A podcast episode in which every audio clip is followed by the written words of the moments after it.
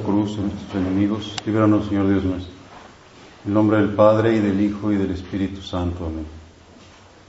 Señor mío y Dios mío, creo firmemente que estás aquí, que me ves, que me oyes. Te adoro con profunda reverencia. Te pido perdón de mis pecados y gracia para hacer con este rato de oración. Madre mía Inmaculada, San José, mi Padre y Señor, Ángel de mi guarda, interceder por mí.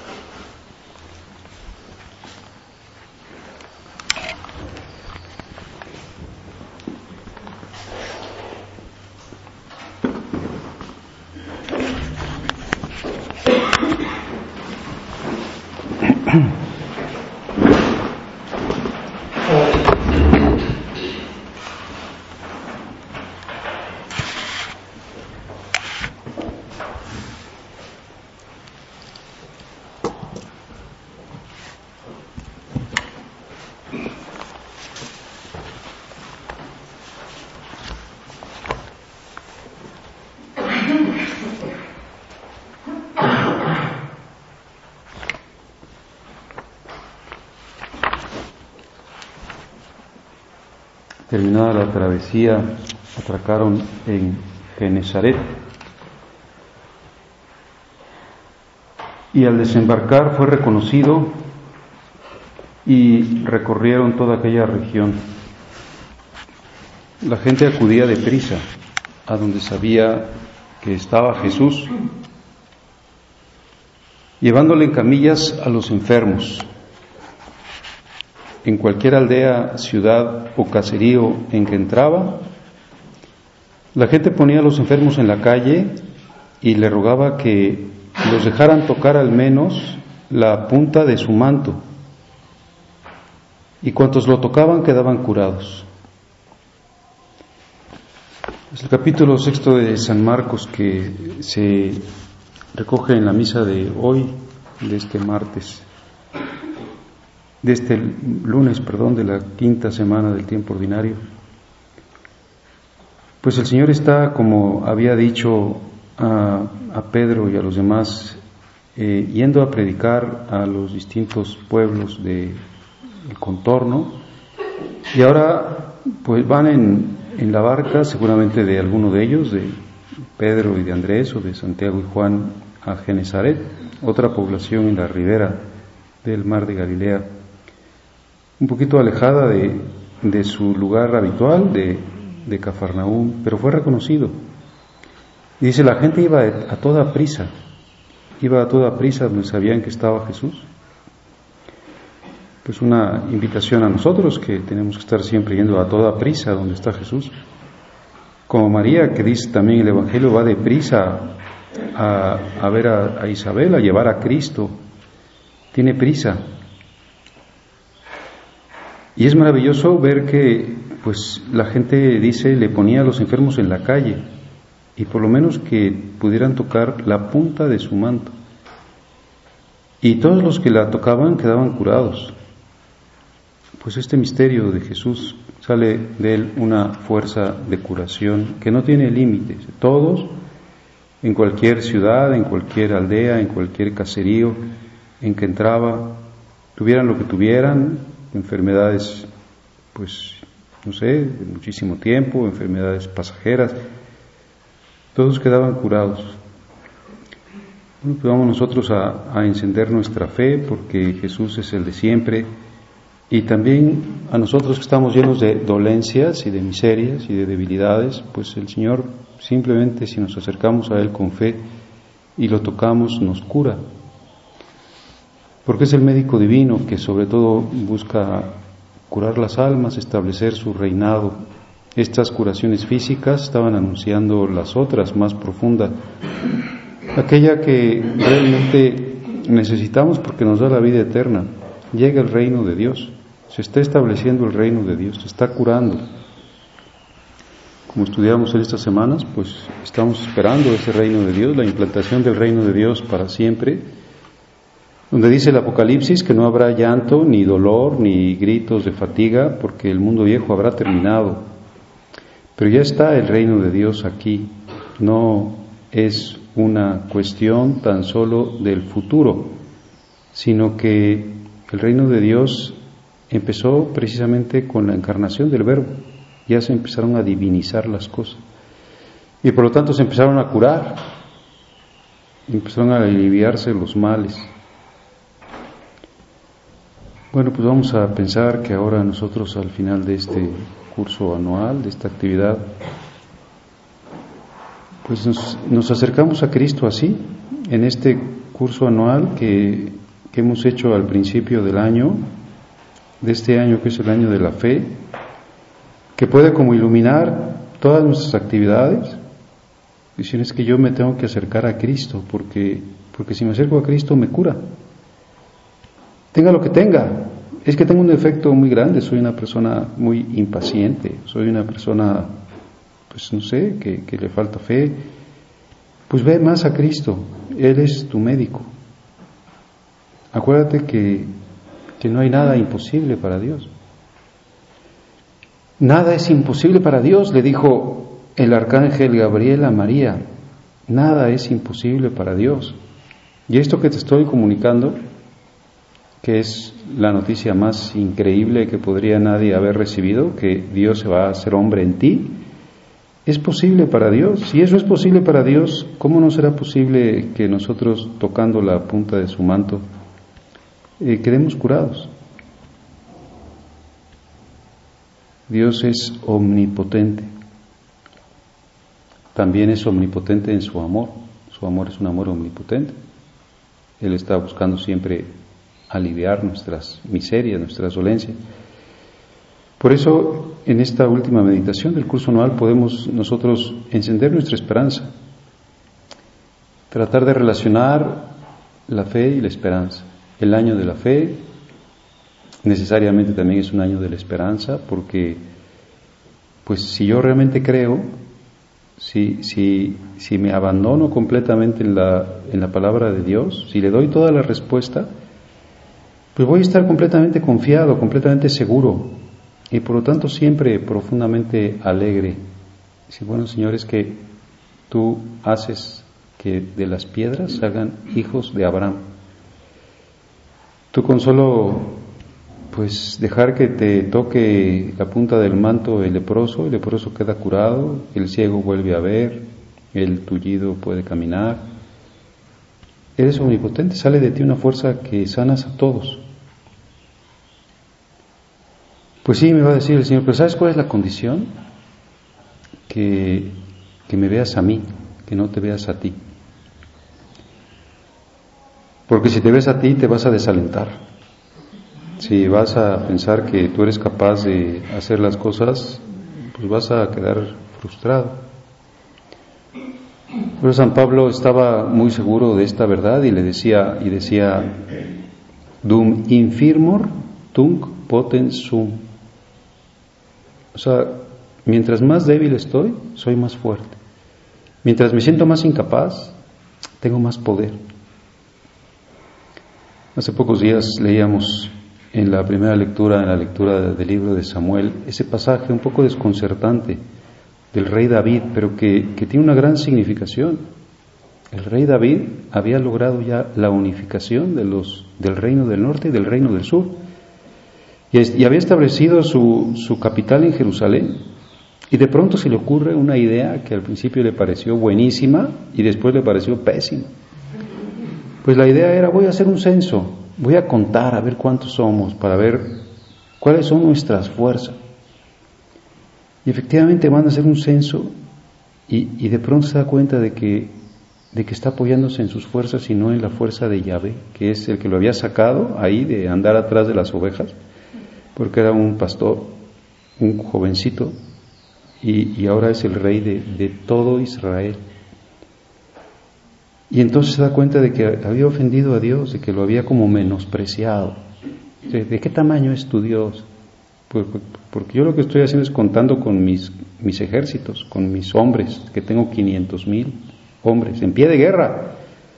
Casi podría lanzarme a conquistar pues Babilonia o Egipto, ya somos muy poderosos. Se da cuenta, le pide perdón a Dios y Dios le dice, bueno, pues vas a tener que reparar tu falta, tu falta de confianza. escoge tres castigos. Los tres eran terribles. Y él escoge aquel que, pues ahora sí, como que confía más en Dios y le dice, bueno, voy a escoger en el que caiga en tus manos, no el que caiga en las manos de los hombres, porque al fin y al, al, fin y al cabo las manos de Yahvé son más misericordiosas. Efectivamente escoge la plaga de tres días. Y en esa plaga de tres días mueren 70 mil eh, judíos. Bueno, pues qué terrible, ¿no? Qué, qué contraste por una falta de confianza. Un castigo. A Dios le duele nuestra falta de confianza en Él, porque le estamos reduciendo su omnipotencia. Qué poderoso eres que hasta conmigo, hasta con mis defectos vas a poder. Y recordamos también aquel otro pasaje de la Sagrada Escritura cuando los judíos estaban luchando contra los amalecitas y, y, venían los enemigos con un ejército de diez mil. Y Yahvé les dice que solo de ellos se queden con 300. Y después de esos 300 todavía con esa prueba de cómo bebían el agua del río, pues se quedan con menos. Y a pesar de que son tan poquitos, precisamente porque son poquitos, vencen porque no están confiados en la fuerza de sus carros de combate. Y, mi esperanza, por, por tanto, es decir, ¿en qué te apoyas tú? A ver, ¿en qué te apoyas? ¿En tu voluntad o en las cosas que Dios te ha dado? Apóyate en lo que Dios te ha dado. ¿Y qué te ha dado Dios? Pues te ha dado la posibilidad de que le hables. Apóyate en la oración tanto en la oración de petición como en la oración mental, porque cada vez que vas a la oración mental, lo que estás haciendo es decir, Dios mío, quiero oírte, quiero que me digas por dónde, por dónde voy, quiero que me digas qué hago. Me vengo a poner en tus manos, como rendidamente, como San Pablo cuando se puso en las manos de, Dios y le dijo, ¿qué quieres que haga? Eh, yo voy a hacer lo que tú me digas, no lo que se me ocurra a mí. Quítame, por ejemplo, estas, estas pasiones desordenadas que me están diciendo, pues por ejemplo, que me están diciendo que, no sé, que me porte con esta indelicadeza o que me quede sumido en mi egoísmo, que no pida perdón. Yo quiero que en la oración me ilumines y voy a apoyarme en tu acción y va a decir Dios, pues claro que sí, ve a la oración, apóyate en la oración, en la oración encuentras la luz, se te aclara lo que tienes que hacer. Acuérdate que, que muy mal consejero es el propio yo. Y si te oyes a ti mismo, vas a recibir un mal consejo. Seguramente te va a decir tu consejo, pues que tengas resentimientos, que, que hagas lo que te da la gana, que te salgas con la tuya. Y entonces no estás confiando en Yahvé, en la palabra de Dios. Y voy a, tratar de oír, Señor, pues qué, frase del Evangelio me sirve en este momento para que tú seas mi luz, para que tú me conduzcas. Ah, bueno, más pues qué bueno, apóyate en mí. Y después te va a decir, bueno, no solo te apoyes en la oración, apóyate también en la Eucaristía. Apóyate en la misa. Confía en la misa. La misa tiene un poder infinito, es Cristo el que está intercediendo por ti. Haz de la misa tu centro y tu raíz. Eh, vive de la misa o haz de tu día una misa y, que la misa sea para ti un tesoro inmenso para tu vida interior y para las cosas que puedas necesitar. Y para las almas del purgatorio y para la iglesia y para la obra y para tu deber de alabanza a Dios, si vives bien la misa, si tienes vida eucarística, pues ya todo se hace, porque la iglesia se hace de la Eucaristía, pues apóyate muchísimo en la misa, pero apóyate también en la comunión. Apóyate en la comunión porque ahí te transformas. Eh, tu fuerza es la comunión. Como decía tantas veces la, la Madre Teresa, bueno, nosotros somos capaces de dedicarnos a cuidar a los enfermos más pues no sé, podríamos decir más desagradables, más difíciles. ¿Por qué hemos comulgado? Es que hoy comulgué y todos los días comulgo. Y tengo que confiar más en esa fuerza de que Cristo me transforma. Porque el que va a hacer las cosas es Él. Mi apoyo es Él, mi roca es Él, mi fuerza es Él. Y junto con la comunión voy a vivir esa tercera parte de la vida eucarística que es la presencia permanente de Jesús en el sagrario. Voy a apoyarme en que en mi, casa esté el sagrario. A veces en algunas de las de las casas, pues ustedes lo tienen muy cerquita. Las administraciones extraordinarias, pues casi a veces son, son chiquitos los oratorios y pueden casi estirar la mano y tocan el Santísimo, tocan el Sagrario. Pues, pues el Sagrario es el punto de referencia donde tengo que dirigir mi corazón, donde, donde ando ahorita desorientado y perdido, pues ve al Sagrario Ve con Jesús, acompaña a Jesús. No lo dejes solo. Es el, el sentido de tu vida, es la razón, es la explicación de mi vivir, decía San José María. Aquí está la explicación de mi vivir. Pues voy a contar con la Eucaristía. Voy a saber contar más con la Eucaristía. Y voy a contar con el Espíritu Santo. El Espíritu Santo que es el fruto de la pasión de Cristo. Dice, ¿qué, ¿qué fuerza puedo tener con el Espíritu de Dios? Voy a invocar al Espíritu Santo. Es el amor. El Espíritu Santo me va a hacer capaz de hacer las cosas por amor. Si no estás amando, no está el Espíritu Santo. Aquí estás enojado. Bueno, aquí no está el Espíritu Santo. Aquí estás faltando a la caridad con una persona. No está el Espíritu Santo. Llama al Espíritu Santo. Te hace muchísima falta. Tú eres muy débil, acuérdate. Mientras más sientas tu debilidad, pues más necesidad vas a tener, a, tener que decir, pues, que venga, que, que me fortalezca. Y después voy a saber contar con sus dones. A ver, Señor, dame el don de entendimiento para captar este misterio. Dame el don de consejo para saber qué hacer. Dame el don de sabiduría para que sea una persona que, le encanten las cosas de Dios, que goce. Y dame pues el don de temor para que me quite las ataduras tontas que tengo de, pues no sé, de lo material, para que sea una persona más, que tenga más temor de ti, más temor de perderte.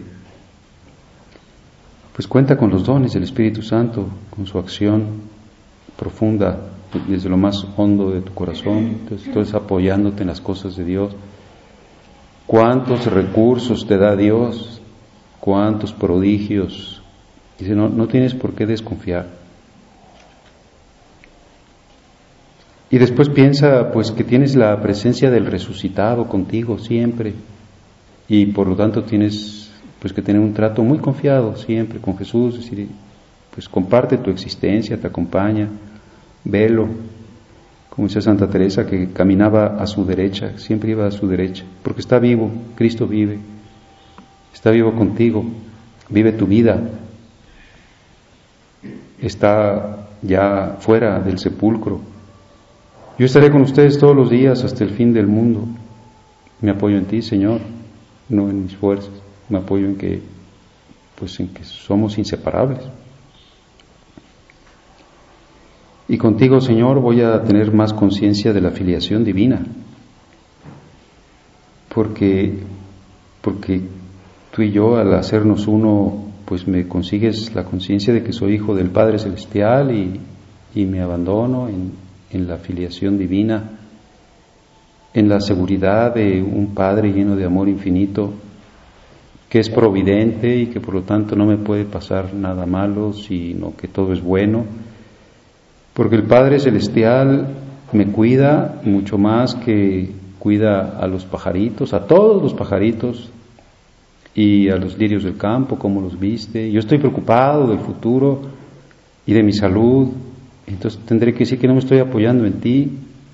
Voy a cambiar mi centro de, de apoyo siempre a tus cosas, a tus dones, a tu revelación, a tu gracia. Un Padre providente que se preocupa pues hasta de lo más insignificante que me puede suceder y que por lo tanto lo que me pide es que viva como un niño confiado en el poder de su Padre. Y con el Padre, con el Hijo y con el Espíritu Santo me voy a saber habitado. Soy templo de la Trinidad, sagrario de Dios. La vida divina se desarrolla en mí y entonces yo puedo hacer actos sobrenaturales, puedo vivir de las virtudes teologales, como decía San José María, al golpe de las virtudes teologales puedo hacer actos divinos. Todo lo que haga pues tiene un valor de eternidad. Me voy dejando llevar. Eh, la vida trinitaria que me, pues, que me invade es aquella misma que tendré yo en el cielo. Y voy a contar también pues con, con la comunión de los santos. Qué bonito que me apoye en la comunión de los santos, en la comunión de los santos de la iglesia, en la comunión de los santos de la obra, en la oración de mis hermanos, en la oración del Padre, en la oración del Papa, en la oración de las almas del purgatorio, en la oración de los santos, en la oración de los ángeles, en toda esa fuerza de riqueza infinita, porque también ahí en la comunión de los santos entran los méritos de Cristo y los méritos de María. Y entonces decimos, pues qué, bien aprovisionado te vas, qué fuerzas tienes, qué increíble. No les vayas a poner como tapones a esos flujos de gracia, deja que te lleguen plenamente. No los vayas a, echar como a la coladera, porque, pues porque tienen que llegar hasta ti. Y entonces tú también te vas a convertir en un factor de, de fuerza para todos los demás. La comunión de los santos, el cuerpo místico de Cristo. Somos células de ese cuerpo que están todas inundadas por por la fuerza de Dios. Y podría decir, y cuento con mi ángel de la guarda. No dejes de contar con tu ángel custodio. Invócalo, sé su amiga, eh, porque está para eso, para llevarte al cielo. Y a veces se pondrá un poquito triste decir, este custodiado nunca me hace caso, no, no, no se acuerda de que estoy aquí, nunca me pide nada. Y sobre todo lo que me tiene que pedir es que, le esté recordando en qué tiene que pensar, a dónde tiene que dirigir su corazón, eh, que le quite sus imaginaciones tan tontas que lo están deteniendo. Pues voy a librarlo también de sus enemigos porque pues el demonio anda por ahí acechando y, y yo estoy al nivel del demonio porque los dos somos ángeles. Estoy para cuidarlo porque está enfermo. Estoy para defenderlo porque es débil. Pues que no desaprovechemos este medio tan maravilloso que nos puso Dios y que también le pidamos tantas veces ayuda para las cosas materiales. Pues como decía San José María con su reloj, dice, se me descompuso el reloj, no tengo cómo llevarlo, no tengo dinero para componerlo. Sí, pues tú eres el, el relojerico, tú mi reloj. Y entonces seguimos metidos en el mundo de la fe y nos seguimos apoyando en las cosas de Dios, no en nuestras propias fuerzas. Cuando soy débil, entonces soy fuerte. Y todos estos prodigios nos van a decir, oye, qué grandes riquezas tienes. Y acuérdate además que perteneces a la Sagrada Familia de Nazaret y que eres de la familia de José. Y José es pues tu Padre y Señor, el patrono de la iglesia y el patrono de la obra y siéntete muy, muy de la casa, de ahí. Y lógicamente José se va a convertir en tu maestro para que aprendas a tratar mejor a Jesús y a María. Y, dices, pues qué bonito que tenga este patrocinio de San José, el patrocinio del Señor San José. Y que es tan poderoso intercesor que Jesús no le niega nada de lo que pide José. Voy a confiar más en, pues, en encargarle cosas a lo mejor puedo encargarle cosas de la familia de sangre, o pues las cosas también a veces que puedan tener de necesidades económicas, porque Él es el jefe de esa casa, o del centro, las necesidades económicas del centro, lo que sea, lo que queramos. Y tenemos después a los patronos, a los intercesores, y, ya, seguimos, seguimos viendo y no acabamos. Por eso nuestro horizonte de vida siempre tiene que ser alentador, siempre. El ser personas pesimistas, personas tristes, eh, es una falta de enfoque, es olvidar con lo que contamos, es vernos a nosotros mismos. Por eso nuestra vida tiene que ser coloreada de verde, del color de, de la esperanza. Dicen que la bandera de México pues tiene tres colores, uno es el verde, porque es el color de la esperanza. No, no sé por qué es el de la esperanza, seguramente porque es el color de la vida. La naturaleza eh, cuando brota, cuando se renueva, cuando cae el agua, se pone verde, verde, verde, verde.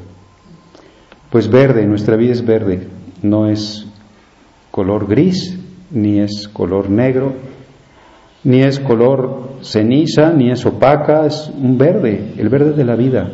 Somos personas que estamos en la cultura de la vida, sobre todo de la vida eterna. Contamos con la vida divina.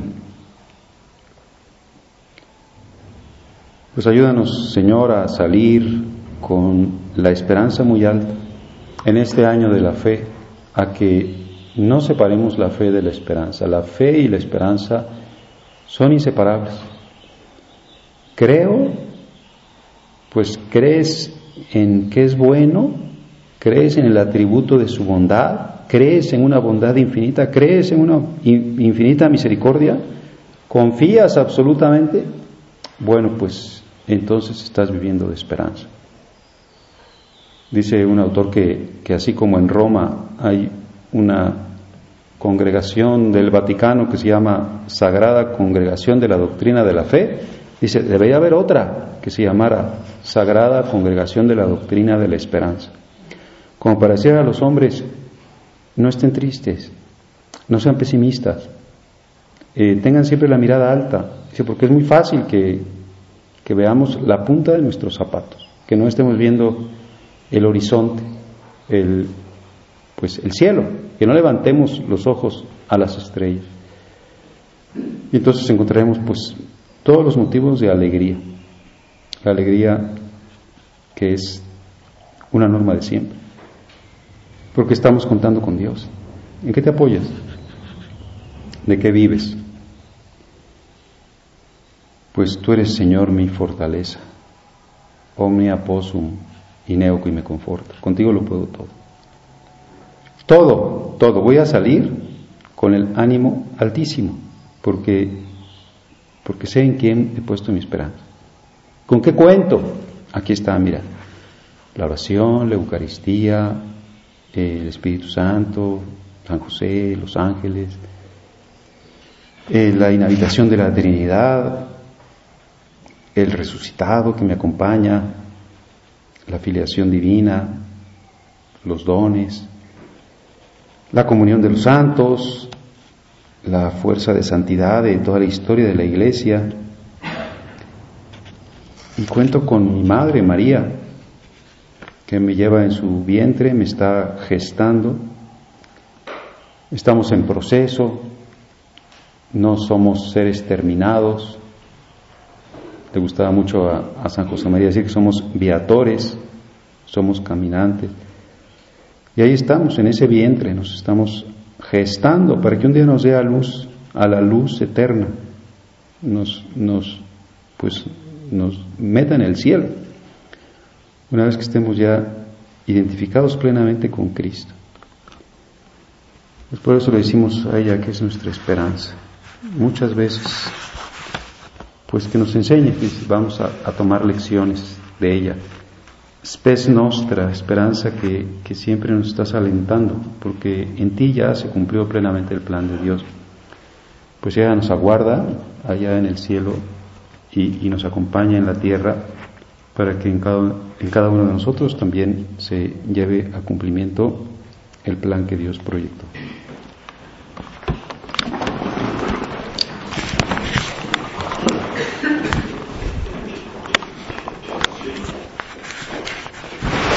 Te gracias, Dios mío, por los buenos propósitos, afectos e inspiraciones que me has comunicado en esta meditación. Te pido ayuda para ponerlos por obra. Madre mía Inmaculada, San José, mi Padre y Señor, Ángel de mi guarda, interceded por mí.